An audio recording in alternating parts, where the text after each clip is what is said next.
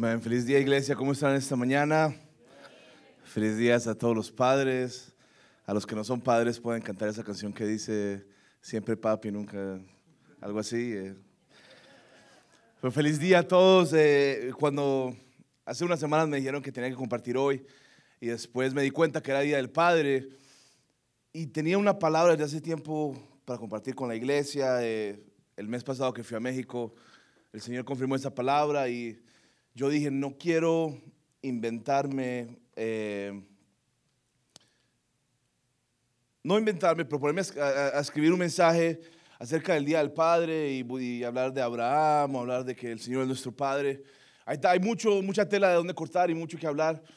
Eh, así que en esta mañana no vengo a compartir necesariamente un, un mensaje acerca de los padres, pero un mensaje para la iglesia que sé que todos necesitamos. Amén.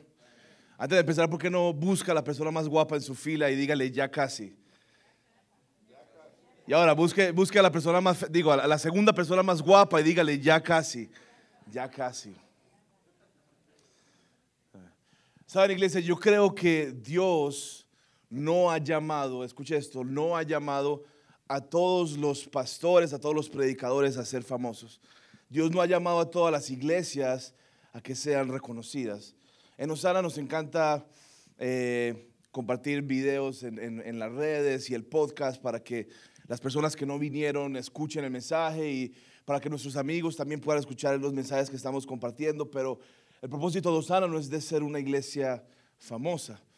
Y hay muchos eh, pastores o predicadores que tal vez me, me dan un poco de risa de que su, su plataforma la usan para ser famosos ellos mismos.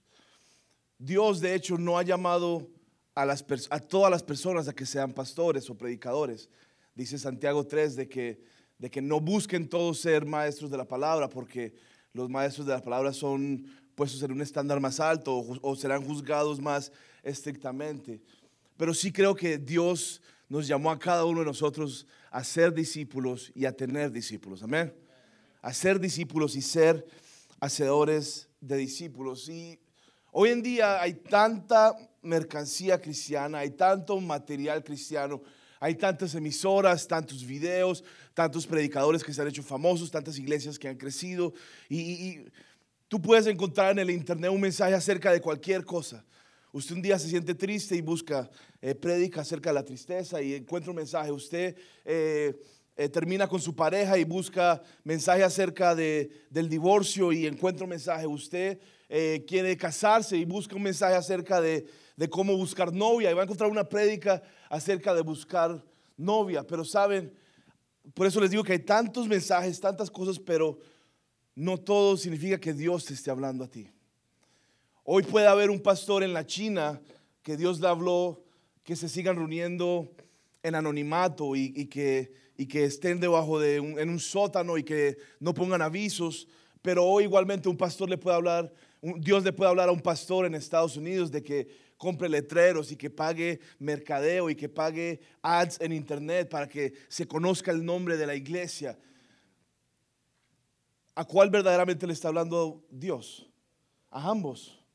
Pero si el pastor de la China ve que en Estados Unidos hay un pastor predicando diciendo todas las iglesias eh, pongan letreros grandes y, y paguen por internet para que los conozcan, y el pastor de la China dice, wow, pero si Dios me está dando otra cosa. Y no significa de que, de que tal vez a uno le hable Dios y al otro no, sino que tenemos que estar afinados, tenemos que estar preparados, tenemos que saber cuando Dios nos habla a nosotros. Por eso existe la iglesia, es una comunidad donde sabemos, donde Dios está hablando a nuestra ciudad, en nuestra vida, en nuestro entorno, donde sabemos de que tal vez pasan muchas cosas afuera, Dios está hablando diferentes cosas de diferentes maneras, pero hay que estar afinados y expectantes de lo que Dios nos está hablando a nosotros. Siempre nos viene la pregunta y es, cuando tomamos una decisión, ¿cuál es la decisión correcta? ¿Cuál es la decisión que honra a Dios? No sé, no sé aquí cuántos tienen Instagram. eh, y hay, una, una forma en Instagram, en, en esa aplicación, de que le haces preguntas a las otras personas, ¿verdad? Y a veces los lunes, que es mi día libre, yo estoy aburrido y empiezo a contestar preguntas. Y me he dado cuenta de algo y es que a los cristianos les encantan que les digan qué hacer. A los cristianos les encantan que les digas qué música deben escuchar.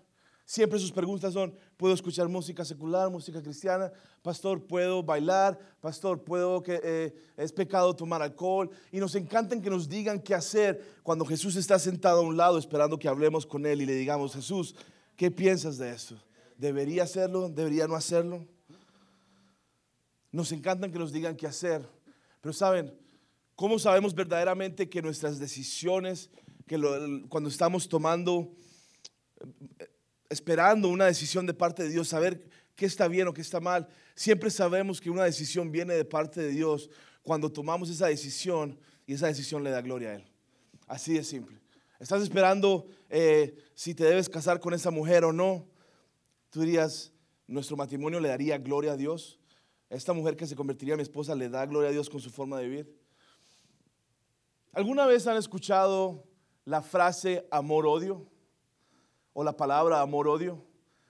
O mejor dicho, ¿alguien aquí tiene una relación de amor-odio con alguien o con algo?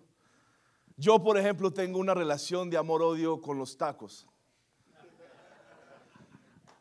Amo los tacos en la noche, pero los odio en la mañana. Sobre todo cuando uno va a México y uno pide de, campechano, de sudadero, de lengua. ¿Alguien ha probado la carne de lengua? Dios bendiga a las vacas. Tengo una relación de amor-odio con los tacos. Tal vez algunos de ustedes tienen una relación de amor-odio con un familiar. Mm, ese familiar que uno ama, pero que uno lo quiere, pero que lo quiere bien lejitos. Que lo ama, pero cuando pasa uno mucho tiempo en, en familia, ya empieza a incomodar. Muchas personas tienen una relación de amor-odio con su trabajo. Aman el cheque, pero odian a su jefe o a su trabajo.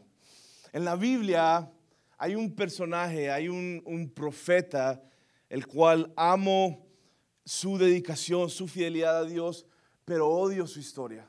Odio, como dicen por ahí popularmente, las cartas que se le fueron dadas, el pedazo de la torta que se le dio. Odio cómo termina su historia. Y este profeta se llama Jeremías. Jeremías fue un hombre el cual Dios llamó desde joven, un hombre el cual fue empoderado por el Espíritu Santo, el cual fue llamado, el cual Dios le hablaba. De hecho, dice la palabra que, Dios puso carbón en su boca. Eh, un hombre verdaderamente usado por Dios, un profeta legítimo, el cual Dios levanta en un tiempo en el cual Babilonia está a punto de invadir Israel. De hecho, eh, durante el, libro de Jeremías, casi todo Israel es invadido, son llevados ellos eh, cautivos a Babilonia como esclavos. Y queda en el sur el, el reino de Judá, donde está Jeremías. Y de repente, como les hablaba al principio, hay diferentes profetas proclamando de que todo va a estar bien. Hay profetas diciendo que lo mejor está por venir. Hay profetas diciendo que si crees en Dios no hay nada imposible. Pero se levanta Jeremías y dice, lo peor está por venir. Y se levanta Jeremías y empieza, los profetas dicen que, que eh, Babilonia no podrá contra nosotros, el Señor es nuestro Dios y Él va por enfrente y Él los vencerá. Pero Jeremías les dice, no, prepárense, porque nos van a conquistar porque de hecho sí van a penetrar nuestras paredes, de hecho sí nos van a conquistar. ¿Y a quién le gusta alguien así? A nadie le gusta alguien que da malas noticias, a nadie le gusta alguien que, va en contra de, lo que es positivo. Y, quiero decirles, iglesia, no está mal ser positivos, no está mal declarar la palabra de Dios, no está mal ser personas que dicen eh, lo mejor está por venir, pero también Jesús nos enseña que cuando oremos digamos, venga tu reino y hágase tu voluntad.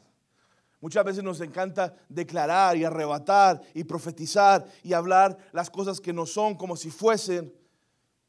Pero de verdad otra vez está allí Jesús en la esquina esperando que hablemos con Él y digamos, Jesús, ¿qué tú piensas? ¿Qué tú quieres? ¿Cuál es tu voluntad? Hay un versículo en la Biblia el cual cuando lo leo no me gusta. Quisiera saltarlo en Hebreos 11 vemos el, el, es como el, como el, Hall of Fame, como el, pasillo de la fama de los héroes de la fe. Y al finalizar este versículo, cuando habla de hombres y, mujeres de fe, dice esto, eh, Hebreos 11, 39 y 40. Aunque todos obtuvieron un testimonio favorable mediante la fe, ninguno de ellos vio el cumplimiento de la promesa. Esto sucedió para que ellos no llegaran a la meta sin nosotros. No me gusta el versículo por al ver tantos, tantos de fe que no alcanzaron la promesa, pero de hecho es bueno para nosotros. Y termina diciendo, esto sucedió para que ellos no llegaran a la meta sin nosotros, pues Dios nos había preparado algo mejor. Jeremías no vio el cumplimiento de su promesa. Dios le habló y le dijo, de hecho liberaré a, Israel, pero en varios años. Y de hecho, cuando Israel ya habían sido eh, rescatados de Egipto, habían sido sacados de Egipto, adivinen dónde termina Jeremías escondiéndose en Egipto, de vuelta al lugar donde Dios los sacó. Quiero que me ayuden leyendo en la palabra en esta mañana Jeremías 29, 4. Estará allí en la pantalla. Dice así. Y les acabo de dar un poco de historia y llegamos a este momento. Los profetas están diciendo, eh, todo estará bien. Y de hecho, no sé si David se acuerda, pero cuando éramos pequeños mi papá nos eh, hacía unos títeres en el baño, colgaba una, una cobija y, y, uno de los profetas que, que, murió por decir lo mejor está por venir fue Ananías. Y eso está en el versículo 28 y esto pasa después, esto dice Jeremías. Así dice el Señor Todopoderoso, el Dios de Israel, a todos los que he deportado a Jerusalén, a Babilonia, construyan casas y habítenlas, planten huertos y coman de su fruto, cásense y tengan hijos e hijas, y casen a sus hijos, casen a sus hijos e hijas para que a veces ellos les den nietos, multiplíquense allá y no disminuyan. Además, busquen el bienestar de la ciudad a donde los he deportado y pidan al Señor por ella porque el bienestar de ustedes, escucha esto, depende del bienestar de la ciudad. Así dice el Señor Todopoderoso, el Dios de Israel. No se dejen engañar por los profetas ni por los adivinos que están entre ustedes. No hagan caso de los sueños que ellos tienen. Lo que ellos les profetizan en mi nombre es una mentira. Yo no los he enviado, afirma el Señor. Así que dice el Señor, cuando Babilonia se le haya cumplido los 70 años, yo los visitaré y haré honor a mi promesa en favor de ustedes y los haré volver a este lugar, porque yo sé muy bien los planes que tengo para ustedes, afirma el Señor.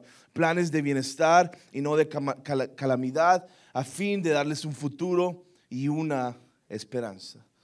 Amén. Los profetas decían, en dos años el Señor nos librará. Otros decían, ni nos podrán tocar a nosotros. Somos los escogidos de Dios. Y saben, yo quiero compartirte en esta mañana y es que la fe no es una herramienta espiritual para que las cosas pasen. Entiéndame este, este, este concepto. Dios no nos dio la fe para que nosotros eh, creamos que lo que, que podemos ver que podemos ver lo que no vemos. Tengo un spanglish aquí de, ese versículo. Entiendan esto. Más bien es una herramienta espiritual para esperar y estar seguros de lo que Dios ya ha decretado sobre nosotros.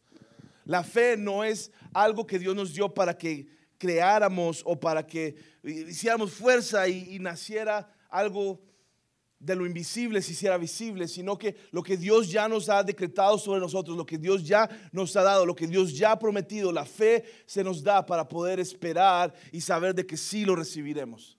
¿Qué dice Hebreos 11.1? Después la fe, la certeza, la convicción de lo que no se ve. Vemos a un pueblo de Israel, el cual ya han sido llevados cautivos ellos habían escuchado a los profetas y ellos están en Babilonia y dicen, ok, pues el Señor nos librará. Como nos libró de Egipto, nos librará de Babilonia. El Señor es nuestro pastor y nada nos faltará. Y aunque estamos aquí hoy esclavos por nuestro pecado, cautivos, cuando ya éramos una nación, cuando ya éramos libres, el Señor nos librará y faltará muy poco y tengamos fe en el Señor. llega Jeremías, lo siento, pero construyan casas, tengan hijos, cásense, tengan nietos, multiplíquense, crezcan. Saben, la nación de Israel tenía un cuando. Ellos decían, sí, cuando el Señor nos libere, entonces volveremos a nuestra tierra y reconstruiremos y nos casaremos y tendremos hijos y nos multiplicaremos y seremos prósperos. Ellos tenían un cuando. Sí, cuando salgamos de aquí. Sí, cuando ya volvamos a nuestra tierra, que es nuestra heredad, que es nuestra promesa, ellos tenían un cuando. Como muchos de nosotros a veces tenemos cuandos. Sí, cuando me gradúe de la universidad. Sí, cuando mis hijos crezcan. Sí, cuando consiga ese trabajo.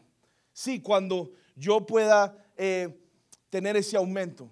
Sí, cuando yo tenga mi propio negocio. Y saben, muchas veces esos cuando son una deshonra a Dios.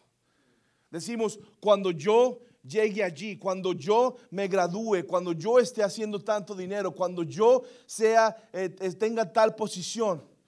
Y lo que Dios nos, nos, ha estado hablando todo este tiempo es que no, es durante el proceso que te multiplicaré, es durante la prueba que yo te bendeciré, es allí donde quiero que des fruto. No esperes a que te liberen de Babilonia. No esperes a que llegues a la tierra prometida, es en el desierto donde quiero tratar contigo. No esperes a que se calme la tormenta, es allí en el barco donde yo quiero hacer el milagro. Y se para Jeremías y les dice, no esperen a que vuelvan a Israel, no esperen a que ustedes sean libres otra vez.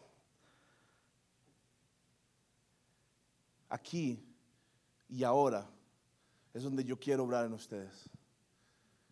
Muchas veces estamos pasando por pruebas, estamos pasando por una temporada de cambios, una temporada de transiciones, una temporada en, la cual Dios está probando tu fidelidad. Y el hecho de que estemos pasando por una temporada de prueba, de cambios, no significa que es una temporada de esterilidad. No significa que es una temporada de estar quietos. Es allí donde Dios quiere bendecirte, es allí donde Dios quiere verte que des fruto, es allí donde Dios quiere que te plantes y des fruto. Saben, eh, yo creo que esto les ha pasado a todos, pero Muchas veces nos preguntan, ¿de dónde, dónde vives? Y uno le dice Miami. Porque si dices Homestead, nadie sabe dónde está Homestead. Yo el otro día hablaba con un amigo y le decía, no, me gustaría comprar una casa. Y me dice, en Miami, en Homestead. No, yo compro una casa en Ohio que está más barato. Yo le digo, ay, ¿cuánto tiempo llevas viviendo en Miami? 20 años. Ay, ¿cuándo te mudarás para Ohio? Mm, no sé. El otro día estaba en una reunión de jóvenes y no sé quién mencionó la palabra homestead y una muchacha dijo en inglés deadstead, como, como muerto homestead. Y hablamos de nuestra ciudad como algo insignificante. El otro día estaba en, México y conocí al, pastor de Hilson, San Francisco.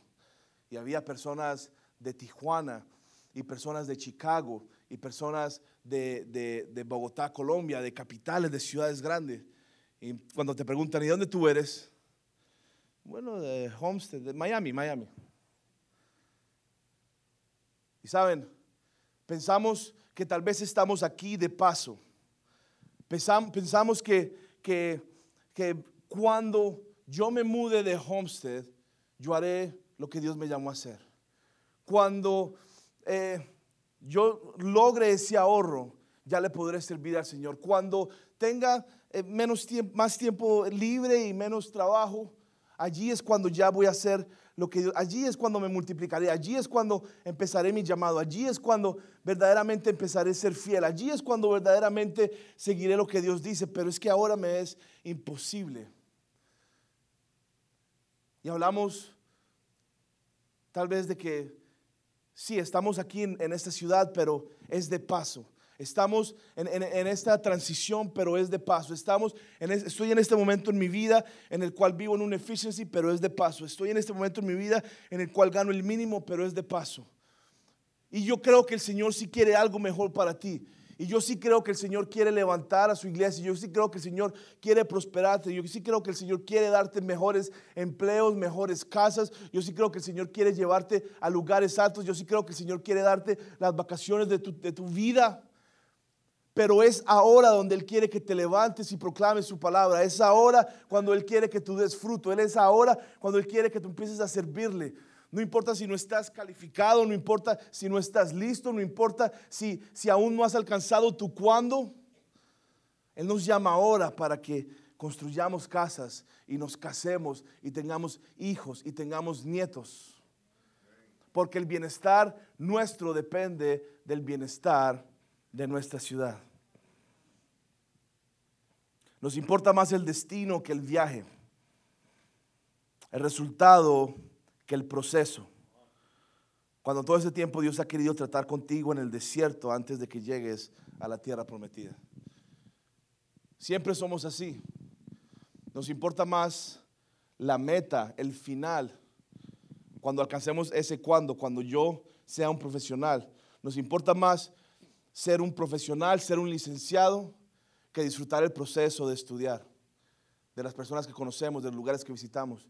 Nos importa más llegar al destino cuando todo ese tiempo en el proceso es cuando Dios ha querido que tú crezcas, cuando Dios ha querido moldear tu carácter, cuando Dios ha querido que tú cambies tus maneras y te, vuelvas a Él, cuando en el proceso es cuando Dios ha querido multiplicarte, bendecirte y levantarte.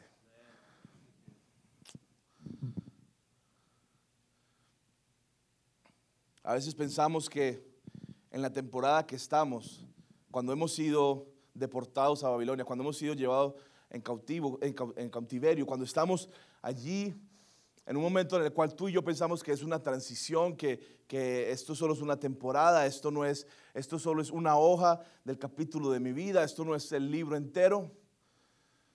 Pensamos que estamos allí por castigo, pero escucha esto, y es que Dios te tiene donde estás, no como castigo, sino para que bendigas a aquellos que están alrededor tuyo. Estamos pasando lo que pasamos no como un castigo, como una prueba, sino que Dios quiere que seas de bendición a los que están alrededor tuyo. Les he compartido antes de que cuando recibimos a Jesús, pensamos que ya nuestra vida será perfecta y, siempre tomamos un poco Jeremías 29:11 fuera de contexto, porque yo conozco los planes que tengo para ti, planes, eh, un futuro nuevo, darte esperanza. Pero en el contexto que ellos estaban, ellos estaban cautivos. Ellos estaban esclavos. Y Dios quiere tratar en tu proceso, en tu, en tu, en tu trayecto, en, antes de que llegues al cuando, antes de que llegues a la meta, es allí en, en, en, ese recorrido, antes de que llegues a la tierra prometida, en los 40 años que camines en el desierto. Es allí donde Él quiere librarte, es allí donde Él quiere que tú alcances tus metas antes de llegar a ella. No sé si alguien me entiende. Es allí donde Él quiere preparar tu carácter, tu fidelidad. Y quiere bendecirte y quiere prosperarte. Y cuando venimos a Jesús pensamos de que, de que ya no habrán problemas. Y, la palabra dice que tendremos un nuevo futuro. Y, y la palabra dice de que ahora todas las cosas son hechas nuevas. Pero Señor, ¿por qué me vuelves a traer a un valle? ¿Por qué me vuelves a traer a un desierto? ¿Por qué me vuelves a traer a una prueba? ¿Por qué me vuelves a traer a un lugar de, duda? ¿Por qué me vuelves a traer a un cautiverio? Si me sacaste de Egipto, ¿por qué me vuelves a traer a Babilonia? Y se los he dicho, y es que la, la razón por la cual volvemos a atravesar el valle de sombra de muerte y es porque los que están allí necesitan un mensaje de esperanza, igual que tú lo tuviste alguna vez.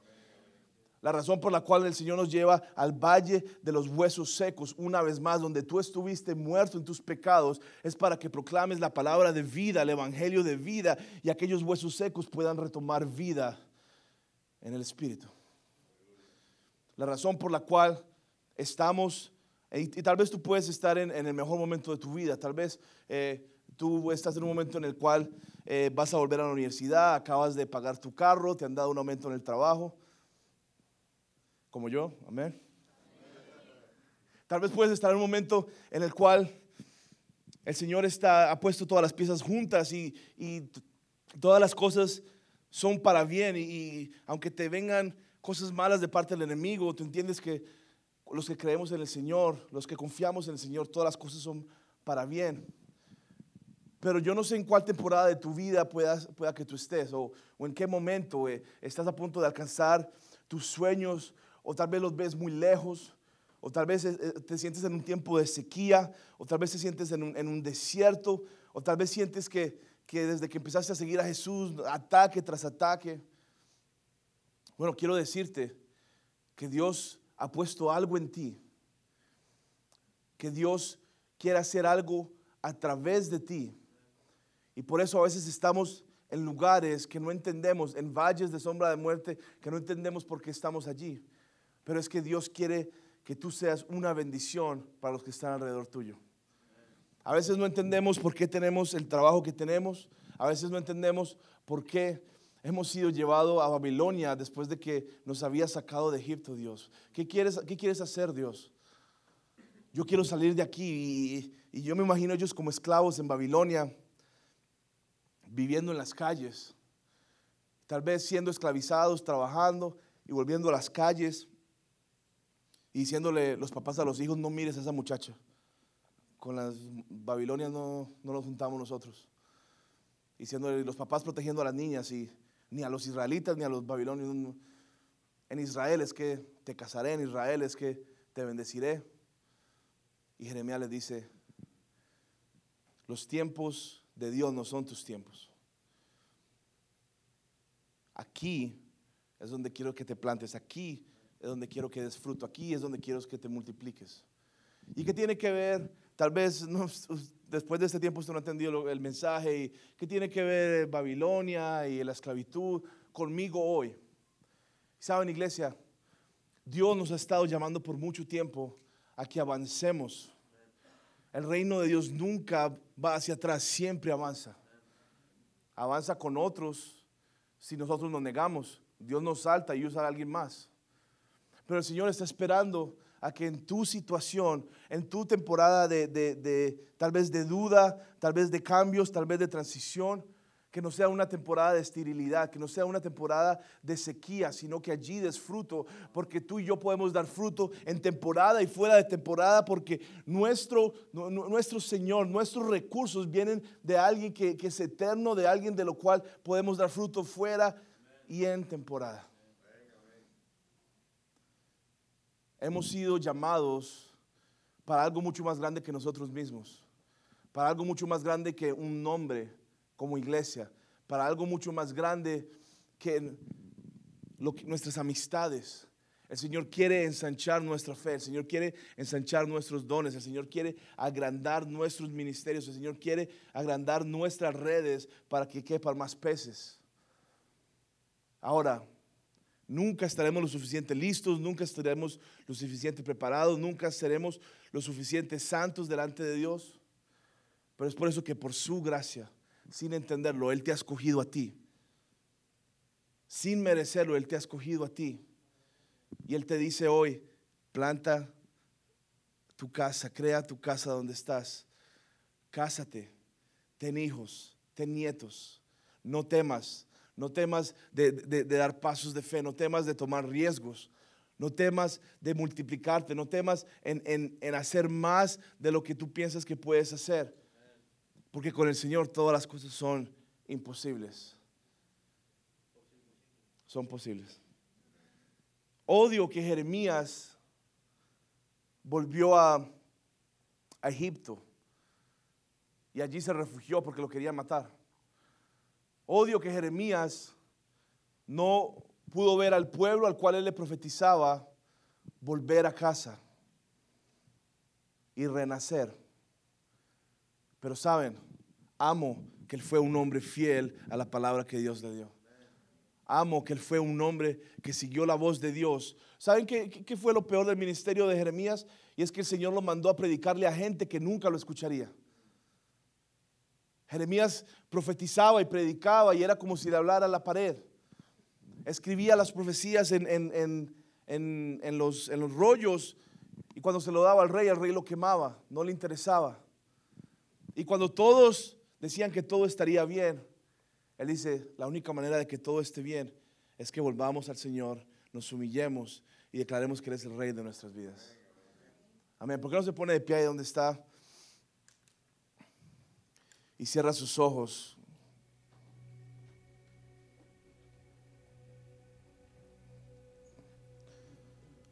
Con Dios siempre posible, nunca imposible.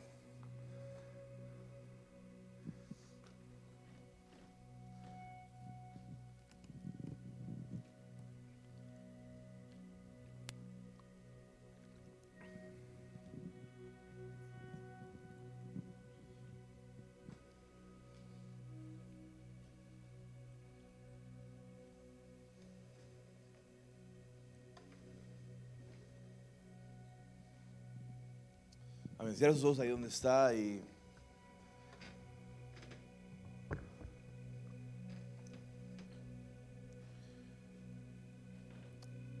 piensen en, su vida. Y usted puede decir, estoy en una temporada de prosperidad, una temporada de, alegría, o tal vez puede decir, es una temporada de, de incertidumbre o de, de tristeza o, o de transiciones donde hay muchos cambios.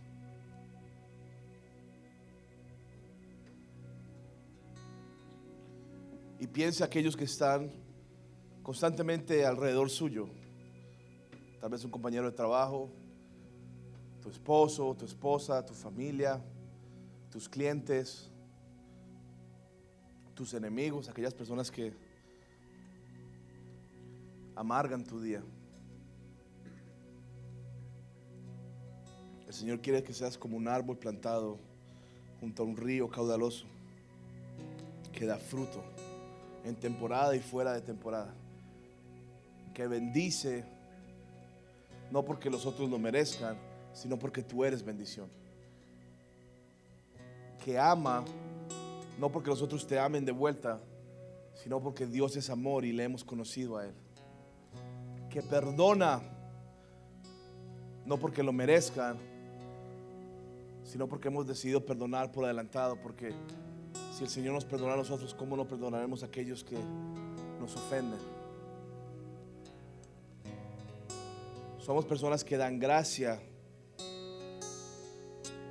que le pagan a otros, no de la manera que se lo merecen, sino de la manera como no se lo merecen.